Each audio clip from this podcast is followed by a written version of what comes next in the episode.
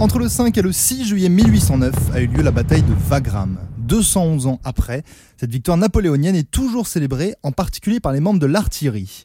Le général Michel Le Danseur, commandant des écoles militaires de Draguignan, de l'école de l'artillerie et père de l'arme de l'artillerie, nous raconte en détail le déroulé de cette bataille mémorable. Alors la bataille de Wagram a eu lieu euh, en Autriche, pas très loin de, de Vienne, à côté du Danube. Donc elle fait suite à la bataille d'Essling qui n'avait pas été un succès pour l'armée française. Donc euh, donc c'est sous le Premier Empire, on est en 1809, c'est la cinquième coalition. Donc les troupes françaises euh, se replient euh, sur le Danube, s'installent dans une île bien connue qui s'appelle l'île du Lobo. Et là, ils préparent l'offensive suivante et la, la, seconde bataille, donc celle de Wagram, celle qui a marqué l'histoire, a lieu les 5 et 6 juillet 1809.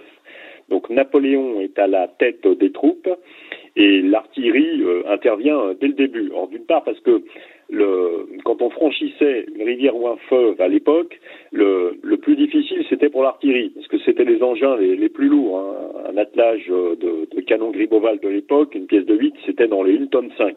Donc on n'a pas le même problème pour un, un fantassin ou un soldat euh, ou un soldat monté. Donc l'artillerie euh, d'abord établit euh, des ponts euh, au-dessus euh, du Danube. On le fera aussi d'ailleurs pour certains ponts lors de la Bérésina, mais des années plus tard. Le franchissement commence, on n'est pas encore au contact, mais on est déjà euh, attaqué euh, par l'adversaire, et c'est les, les, pièces d'artillerie qui restent sur euh, l'île de Lobo qui font taire les canons ennemis. Bon, ça se passe très très bien, hein, 170 000 hommes, ce qui est important hein, pour l'époque, c'est une grande bataille, Wagram, 170 000 hommes donc traversent le Danube et font face à l'armée autrichienne.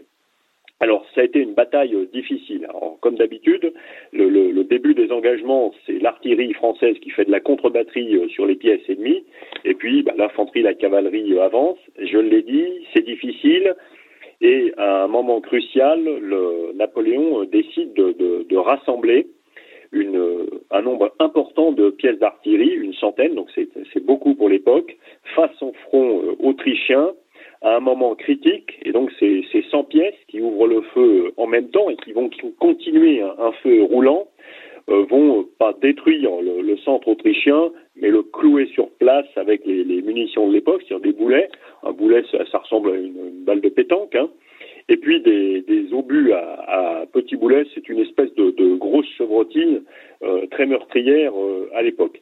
Et donc suite à, cette intervention de, la grande batterie de Wagram, euh, l'armée autrichienne commence à fléchir, et ensuite avec euh, l'action conjuguée de cette artillerie, de l'infanterie française, de, la cavalerie euh, française, entre autres celle du, général Lassalle, qui, qui va mourir d'une balle dans la tête pendant cette bataille, eh bien, les Autrichiens euh, plient, c'est la victoire et c'est la, la, la, fin, euh, la fin ou presque de la cinquième coalition et le retour pour quelque temps à des moments plus paisibles en Europe. Voilà, je vous ai résumé la, la bataille de Wagram en quelques minutes et, et le rôle crucial de l'artillerie aux côtés des fantassins et des cavaliers pendant cette bataille. Le général a également tenu à passer une dédicace à l'occasion de la commémoration de cette bataille.